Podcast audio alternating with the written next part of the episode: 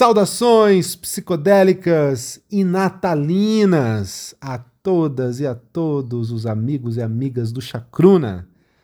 Meu nome é Glauber Assis, sou diretor associado do Chacruna Latinoamérica e agora nós vamos começar a vigésima primeira edição do nosso podcast Notícias Psicodélicas da Semana, o primeiro podcast brasileiro 100% dedicado aos psicodélicos a partir de uma perspectiva latino-americana.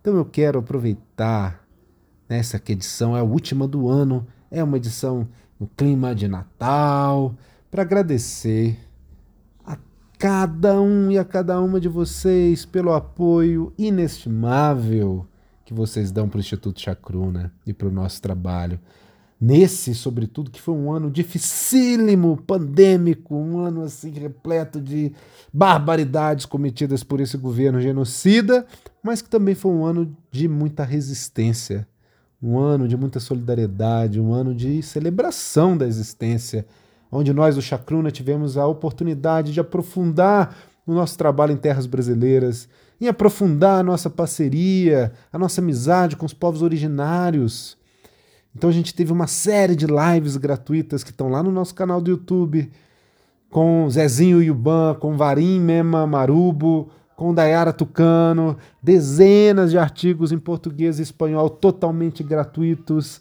artigo de Ailton Krenak, original para o Chacruna Latinoamérica, a nossa primeira chamada de artigos aqui no Brasil, que continua em aberto. Então, se vocês quiserem escrever para o Chacruna Latinoamérica, tá aí aberta a oportunidade. Também tivemos o lançamento da nossa newsletter periódica em português e espanhol. Isso só é possível pelo apoio e através do carinho, da amizade, da parceria psicodélica de vocês. Então, nossa gratidão aqui imensa antes de começarmos a nossa edição de hoje, que está curtinha, mas muito especial. Vamos lá!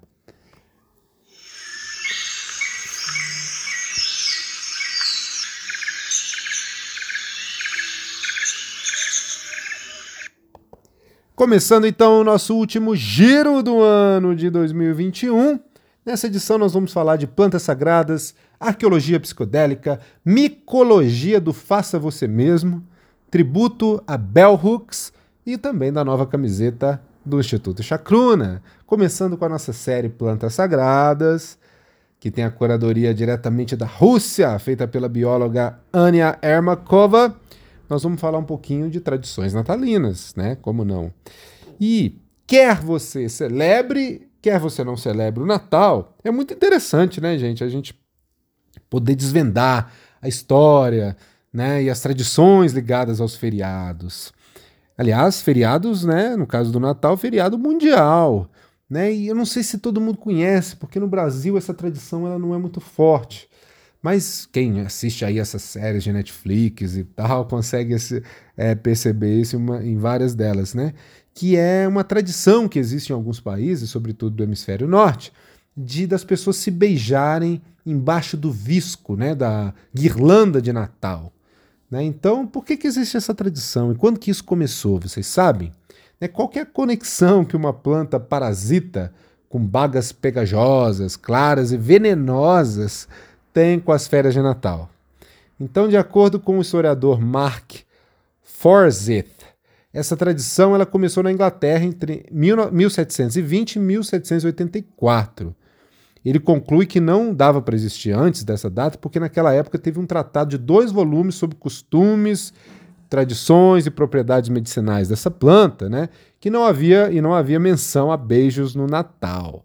Né? Então, nos Estados Unidos, a chegada do visco, inclusive, né, ele não é originário dos Estados Unidos, ela pode ser rastreada até pelo menos The Sketchbook, de Washington Irving, que foi publicado em 1820. Esse livro, que foi muito popular na época, apresentou essa tradição originalmente inglesa né, ali nos Estados Unidos. Mas e a história botânica do visco? Vocês conhecem, né? Essa, essa planta, né, o ancestral delas, um ancestral de todos os, os viscos, né, é o sândalo, mais antigo, aliás. Esse nome, visco em português, é um nome comum para várias linhagens independentes descendentes do sândalo e também são parasitas. Eles crescem roubam nutrientes por meio de raízes especializadas que afundam como flechas nos galhos das árvores onde crescem. E o visco ele se diversificou e se espalhou pelo mundo. Né? As espécies do gênero Vismus são comuns na Europa. É, Foradendron flavescens é comum na América do Norte. Centenas de outras espécies são encontradas também em outras partes do mundo. E uma adaptação muito bem sucedida que os viscos desenvolveram é que eles têm sementes incrivelmente pegajosas. Então, quando os pássaros os comem, eles grudam nas penas da parte de trás né, dos pássaros, então os pássaros devem pousar para poder limpar suas penas, garantindo assim que as sementes pousem nas árvores em vez de apenas cair aleatoriamente em algum lugar do solo. Não é incrível isso? Eu acho assim o maior barato. E acho incrível também a nossa série do Chacruna Latinoamérica, de arqueologia psicodélica. Essa série que tem a curadoria do Dr. Osiris Gonzalez, que é PhD pela Universidade de Leiden, na Faculdade de Arqueologia, e membro do conselho editorial do Chacruna Chronicles. E ele traz nessa última edição também do ano de 2021 uma reflexão sobre a cultura e a arte Cupisnique, né, que é do Peru antigo. E aqui ele vai falar né, que essa cultura Cupisnique, ela na costa norte existiu por volta de 1200 e até 200 antes de Cristo.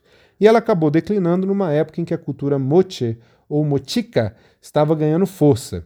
E aqui nessa edição, então, né, se vocês quiserem visualizar isso, vocês podem entrar nas nossas redes sociais, lá no Instagram, no Instituto Chacruna, vocês conseguem ver né, o artefato do qual a gente vai falar, que é uma jarra, uma jarra antiquíssima que se encontra hoje no Metropolitan Museum e que retrata uma árvore em forma de cogumelo, provavelmente retratando ali a árvore da vida.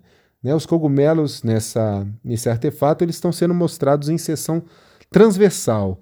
Né, as descobertas iniciais ali no templo Kupisnik que foi recentemente descoberto, em torno de Lambieke, também mostram temas frequentemente associados a cogumelos em outras culturas, como é o caso de imagens de felinos, cabeças decapitadas, ali para quem conhece o Orosco, né? Embora a conexão, se houver com uma divindade é, animal, como por exemplo a aranha, ela não seja totalmente clara, né? E aí a gente tem então a presença de cogumelos na cultura Kupsnik, que sugere que os cogumelos no Peru eles eram conhecidos e usados há tanto tempo quanto nas sociedades mesoamericanas mais antigas, como é o caso dos Olmecas, que comprovadamente usavam cogumelos, para a gente ter uma ideia né, de, do tamanho da história do consumo ritual, cultural de psicodélicos nas Américas. Né? E esse é um exemplo do envolvimento do, do Instituto Chacruna com a educação psicodélica.